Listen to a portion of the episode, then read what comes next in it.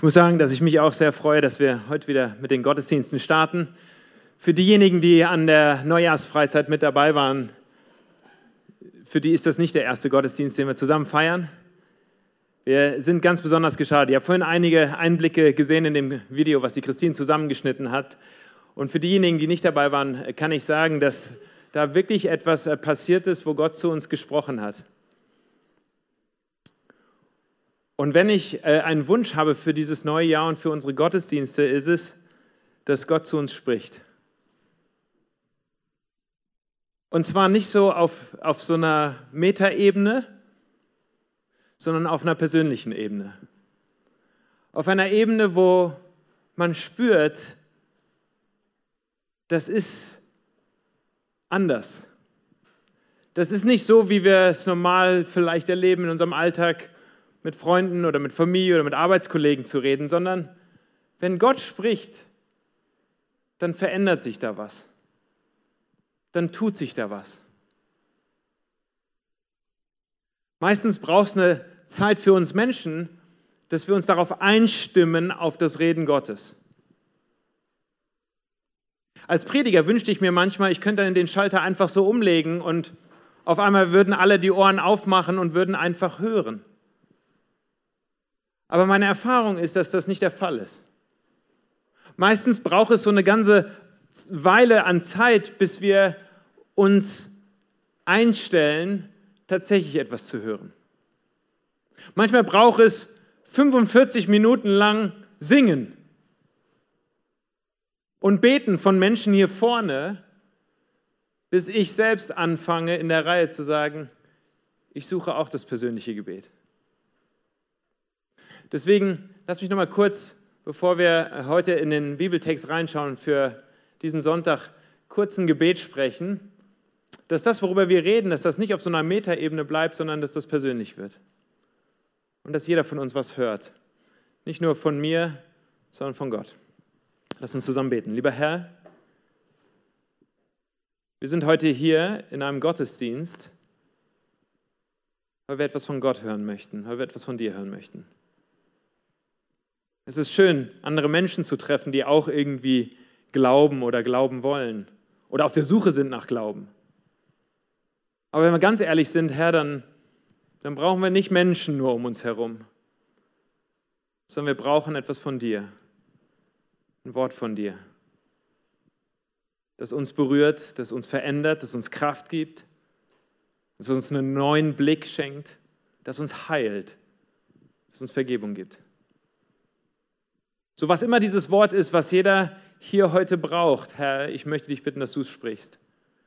In unsere Gruppe hinein, in unsere Gemeinde hinein, in unsere Kirche hinein. Amen. Amen. Ich möchte uns einen Text vorlesen aus dem Markus Evangelium Kapitel 9. Und dieser Text enthält die Jahreslosung, die rausgesucht worden ist, die heute oder in diesen Wochen in ganz vielen Kirchen rund um den Globus gepredigt wird. Denn da steht in Markus Evangelium Kapitel 9, Vers 24, ich glaube, Herr, hilf meinem Unglauben.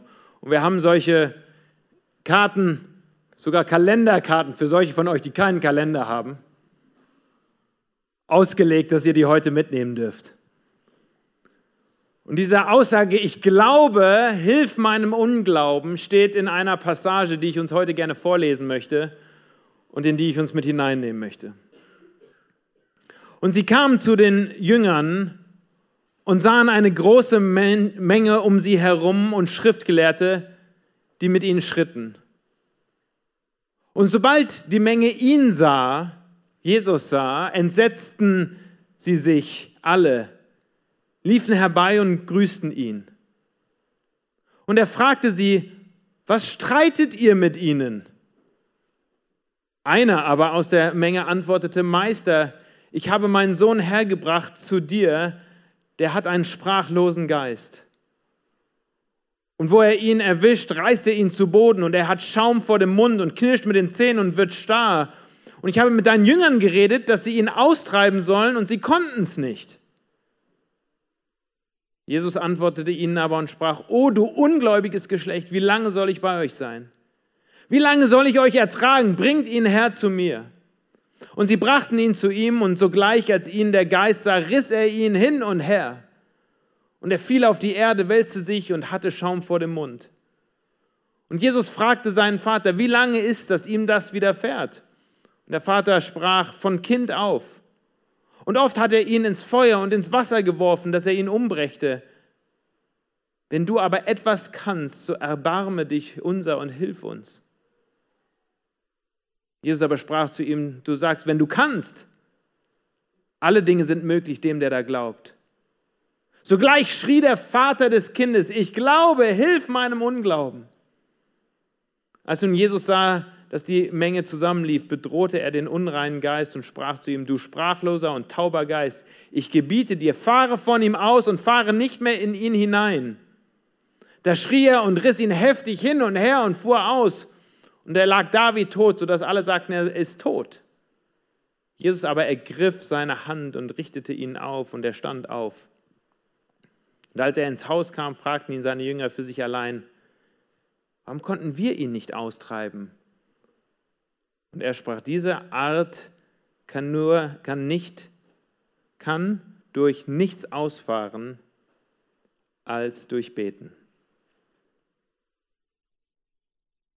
Was für eine krasse Szene hier aus den Evangelien, die uns nicht nur im Markus Evangelium berichtet wird, sondern auch im Matthäus Evangelium Kapitel 17, im Lukas Evangelium Kapitel 9, in allen synoptischen Evangelien finden wir diese krasse Szene davon, dass Jesus ein Kind von einem Dämonen befreit, heilt, freisetzt. Die Jünger konnten irgendwie nicht helfen. Der Vater war verzweifelt.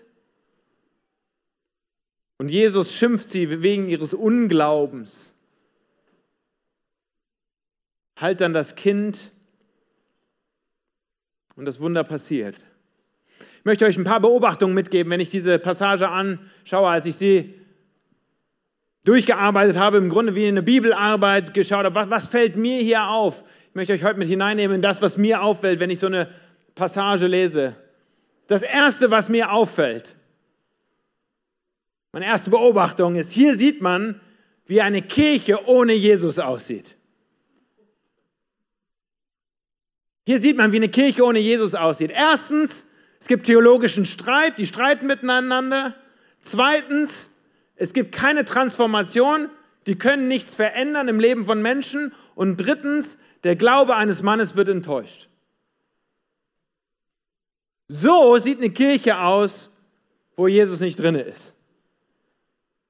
Menschen streiten miteinander. Theologisch wird sich gestritten über irgendeine Auslegung, über irgendeine Bibelstelle. Man äh, rauft sich miteinander, man versucht das irgendwie klar zu kriegen, aber so richtig Klarheit und Einheit gibt es nicht.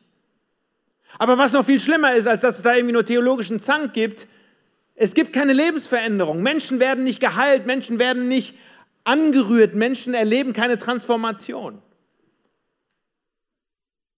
Und Menschen sind dann enttäuscht. Menschen sind enttäuscht, weil sie nicht das erleben, was sie sich eigentlich wünschen zu erleben von Gott und mit Gott. Diese Geschichte erinnert mich äh, an eine Geschichte, die ich mal gehört habe von einem armen Mann, der seinen Weg machte in die Kirche an einem Sonntagmorgen und kam in einen Gottesdienst hinein und äh, man sah ihm an, dass er ein armer Mann war, nicht besonders reich gekleidet. Und er saß dort in der Kirchenbank und äh, sah etwas ärmlich aus. Und nach dem Gottesdienst ist der Pastor ganz freundlich gewesen und ist auf ihn zugegangen. Aber irgendwie meinte er ihm vielleicht auch mal so zusprechen zu müssen: Hör mal, wenn du sonntags in die Kirche kommst, weil anscheinend bist du ja neu hier, dann ähm, man, man zieht sich sonntags schön an, man, man, man, man kleidet sich etwas äh, besonderer, weil es ist ja ein besonderer Tag und eine besondere äh, Gelegenheit. Vielleicht überlegst du dir das mal, sagt der Pastor zu dem Mann. Und vielleicht äh, kommst du nächste Woche anders. Nächste Woche kommt der ärmlich gekleidete Mann wieder und, und, er sieht immer noch nicht besser aus. Er hat immer noch Lumpen an den, an den, an den, an den, an, an, am Körper und er setzt sich wieder in die, in die Kirchenbank und der Pastor ist ganz verdutzt, weil er dachte, er hätte sich deutlich ausgedrückt, dass man sich in der Kirche doch ordentlich anzieht.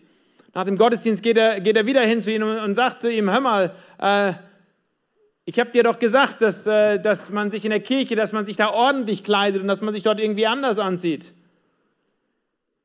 Vielleicht fragst du mal Gott, äh, wie du dich kleiden solltest, wenn du in die Kirche gehst.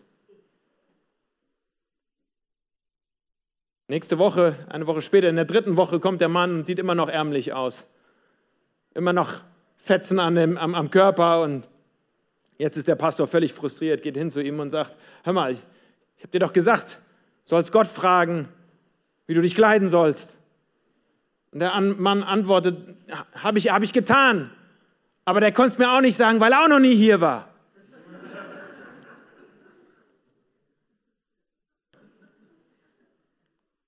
Kirche ohne Gott. Nur weil ein Kreuz auf dem Dach ist, und wir feiern ja hier nicht in einem Kirchengebäude einen Gottesdienst, aber nur weil ein Kreuz auf dem Dach ist, ist es noch lange nicht Christus im Haus. Nur weil Menschen sich vermeintlich versammeln im Namen Gottes, ist Gottes Geist noch lange nicht präsent.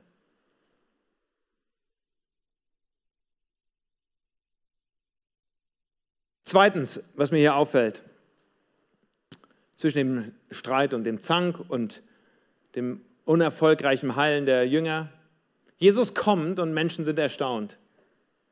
In Vers 15 heißt es, dass Jesus, als er hineinkam in diese Menge und in diese Situation hinein, dass sobald die Menge ihn sah, entsetzten sie sich alle, liefen herbei und grüßten ihn. Dieses Wort, sie entsetzten sich, wird an anderen Stellen auch übersetzt mit, sie waren erstaunt oder sie waren verwundert, als sie Jesus sahen. Sie haben ihn angeschaut und sagten, das ist irgendwie was Besonderes. Wenn man hineinschaut in den, das, was hier vorher passiert, vor dem, was ich vorgelesen habe aus Markus Kapitel 9, Vers 14, da wird uns berichtet von dem Berg der Verklärung, dass Jesus zusammen mit Petrus, Jakobus und Johannes oben auf dem Berg war. Er hatte die Jünger beiseite genommen und sie hatten ein Erlebnis, wo der Himmel sich aufgetan hatte und Gottes Stimme zu Jesus gesprochen hat und mitten in diese Situation hineingesprochen hat, das ist mein geliebter Sohn, auf den sollt ihr hören.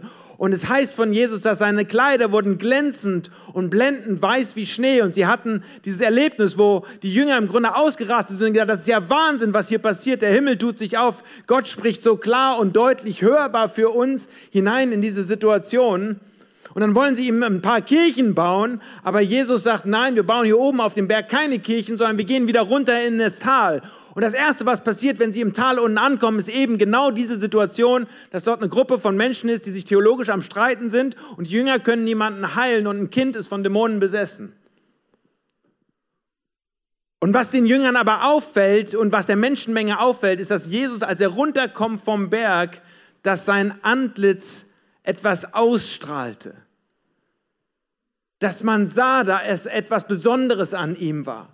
Und wenn man sich jetzt in der Bibel etwas auskennt, dann gibt es eine Parallelgeschichte im Alten Testament davon, wie auch ein Mann vom Berg runterkommt und im Grunde auch irgendwie strahlte und glänzte. Da gibt es diese Stelle in 2. Mose 34, wo Mose vom Berg Sinai herabkommt und wo es von ihm heißt, er hatte die zwei Tafeln des Gesetzes in seiner Hand und wusste noch nicht mal, dass die Haut seines Angesichts glänzte, weil er mit Gott geredet hatte. Die Stelle im Alten Testament, die für die Juden ganz, ganz wichtig war, ist nämlich, dass Moses oben auf dem Berg war und Gott hatte direkt zu ihm gesprochen und man hat Moses angesehen, dass Gott zu ihm gesprochen hat. Und genauso würde ich das übertragen hier auch auf diese Szene Markus Evangelium Kapitel 9, dass als Jesus runterkommt vom Berg, da haben die Menschen sich verwundert, denn sie haben ihm angesehen, so würde ich das interpretieren, dass Gott mit ihm geredet hat. Gott hatte zu ihm gesprochen. Und die Frage, die sich für mich stellt, ist, ob Menschen eigentlich uns auch ansehen, dass Gott zu uns gesprochen hat oder dass Gott mit uns redet. Denk, denk mal kurz nach. Dein vergangenes Jahr, 2019. Gab es da Situationen, in der Menschen dir angemerkt haben, gespürt haben, dass du Zeit mit Gott verbracht hast? dass du ein Mann oder eine Frau des Glaubens bist und dass du deine Kraft und deine Lebensenergie und deine Lebensfreude herausnimmst aus dieser persönlichen Beziehung, die du mit Gott hast, weil du etwas von ihm hörst, weil er zu dir spricht. Sind Menschen auch manchmal verwundert, wenn sie dir begegnen, weil sie denken, boah, das ist ja erstaunlich, hier ist jemand, der irgendwie etwas ausstrahlt. Etwas ausstrahlt, wo, wo man spürt, da ist etwas anders. Da ist etwas lebendig, da ist halt etwas vielleicht auch, manche würden das sogar als Charisma bezeichnen. Und das klingt so irgendwie nur so für so außergewöhnliche, extrovertierte Persönlichkeiten, die, wenn sie in den Raum reinkommen, im Grunde viel Geschrei da ist und alle merken, ah, der ist im Raum. Nein, dieses Charisma, das im Grunde spürbar ist, hier ist ein Mann, hier ist eine Frau, jemand, wo man spürt, dass da Gott irgendwie lebendig ist, dass Gott redet und dass jemand hört. Menschen, die Zeit mit Gott verbringen, die ein Wort von Gott hören, die Wahrheit empfangen, die strahlen etwas aus. Das war bei Jesus so, das war bei Moses so und das darf und kann auch bei uns so sein. Menschen, die, wenn sie auf die Arbeit gehen, anders auf die Arbeit gehen, wenn sie morgens Zeit hatten und mit Gott geredet haben und was von Gott gehört haben. Das Dritte, was mir auffällt. Der Mann hat am falschen Ort nach Hilfe gesucht. Dieser Vater, der seinen Sohn hier zu Jesus gebracht hat, der hat am falschen Ort um Hilfe gesucht. Der ist nämlich zu Menschen gegangen mit seinem Problem und nicht zu Gott gegangen oder zu Jesus gegangen. Und der Kernpunkt dieser Geschichte, und ich habe darüber schon mal gepredigt, ist für mich, es gibt Dinge, die nur Jesus tun kann im Leben eines Menschen. Wie das Heilen dieses Kindes.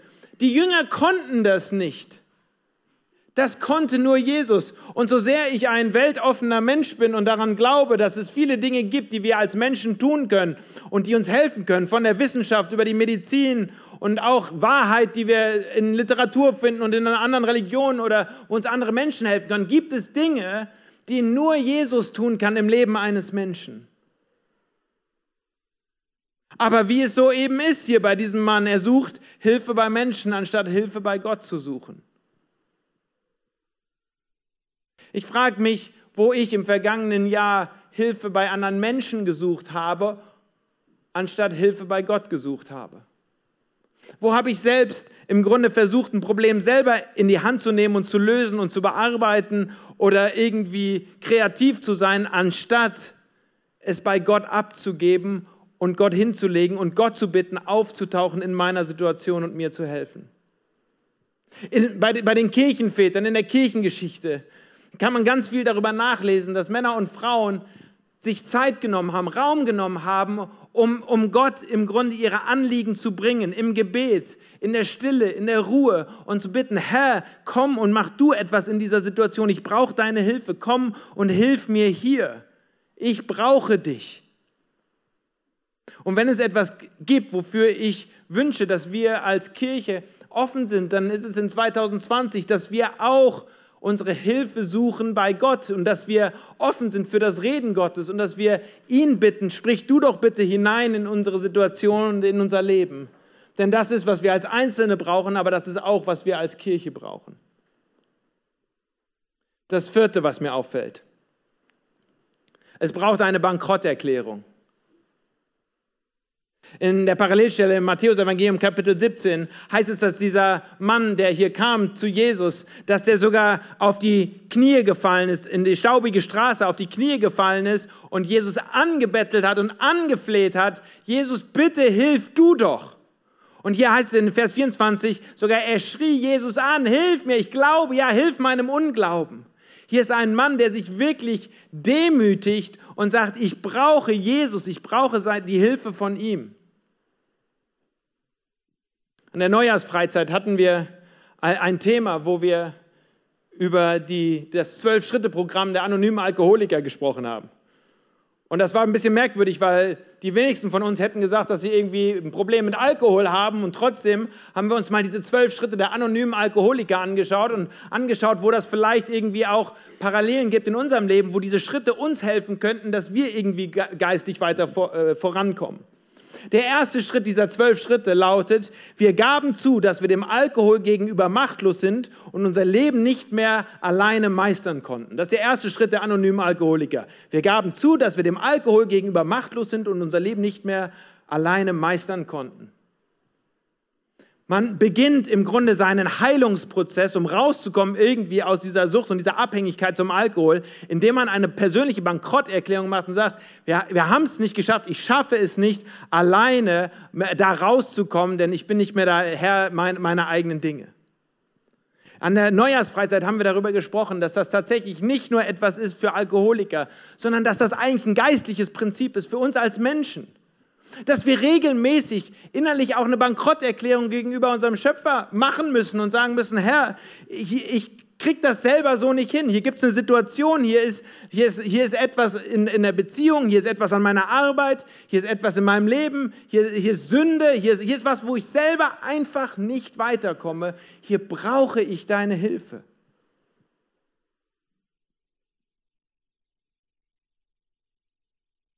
Und diejenigen, die von uns äh, dabei waren an der, an der Freizeit, da gab es diesen Augenblick am, am Freitagnachmittag, wo wir, wo wir einen Gottesdienst gefeiert hatten und danach hatten wir das Mikrofon einfach vorne hingelegt und hatten gesagt, wer immer hier heute nach vorne kommen möchte und vielleicht einfach mal erzählen möchte, wo er Gott braucht, der darf das jetzt tun.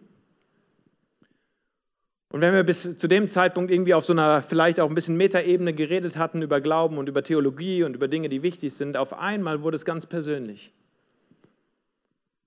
Und Einzelne sind nach vorne gegangen und haben sich das Mikrofon genommen und haben gesagt, man sieht es mir vielleicht nicht an, aber auch ich habe ein Thema, wo ich selber nicht weiterkomme.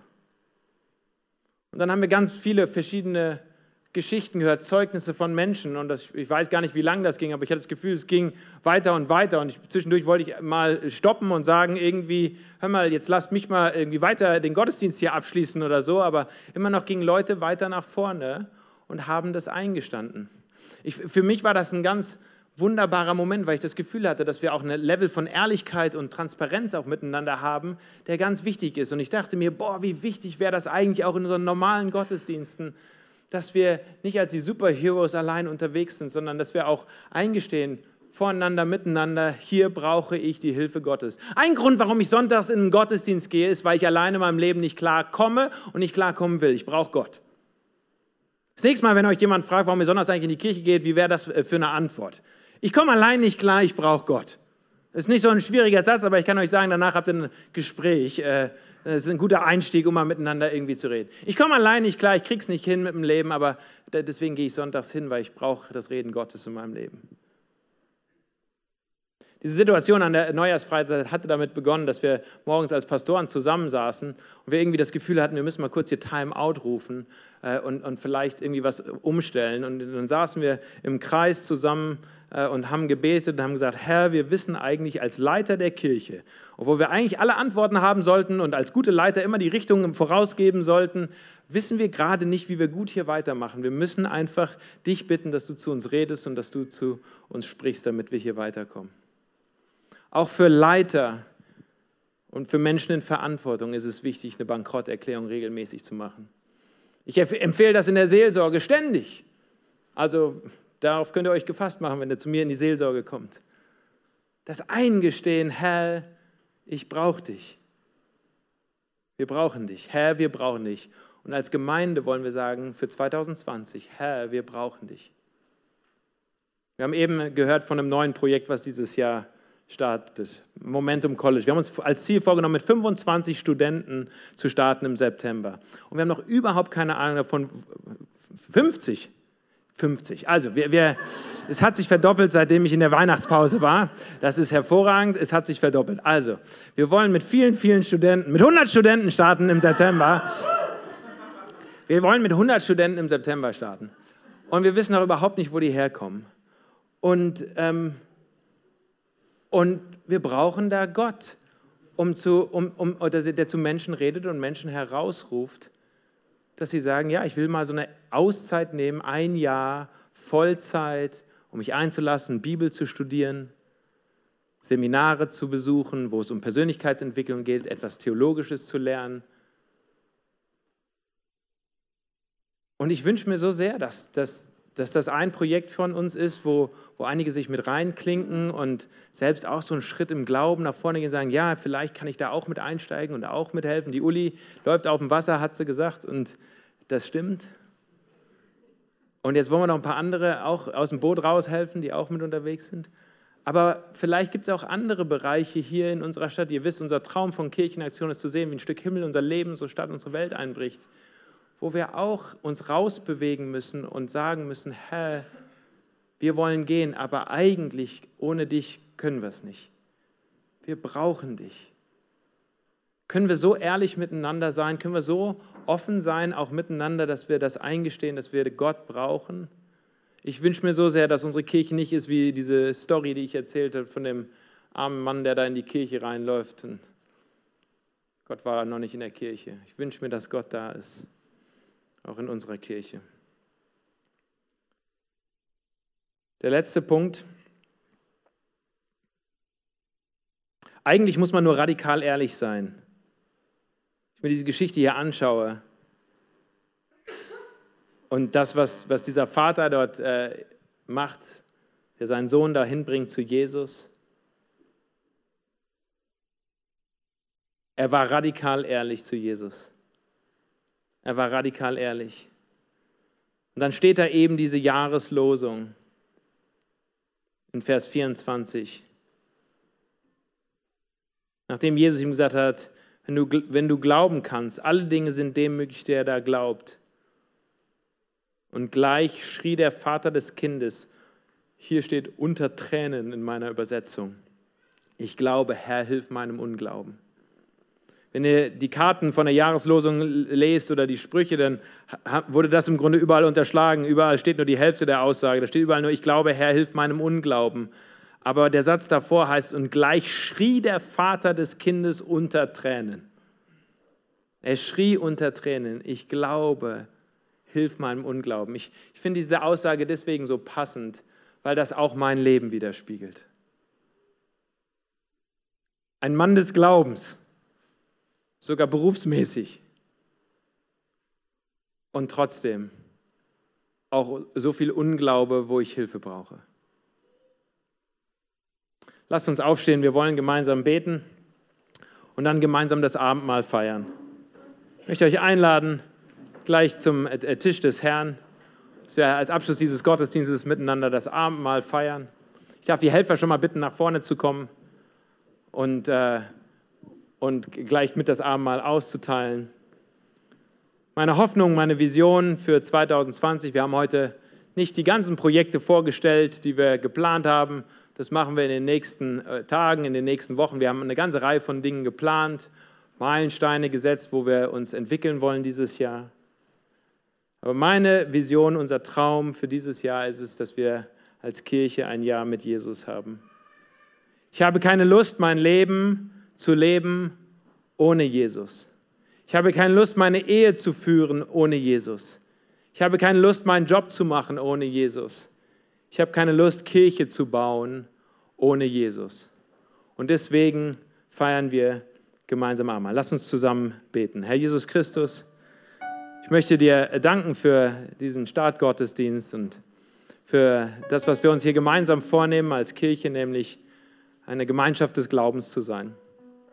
Gemeinschaft des Glaubens zu sein, wo wir äh, ganz ehrlich miteinander sind und mit dir sind, dass wir sagen, wir brauchen dich und wir wollen dich mit hineinnehmen in das neue Jahr.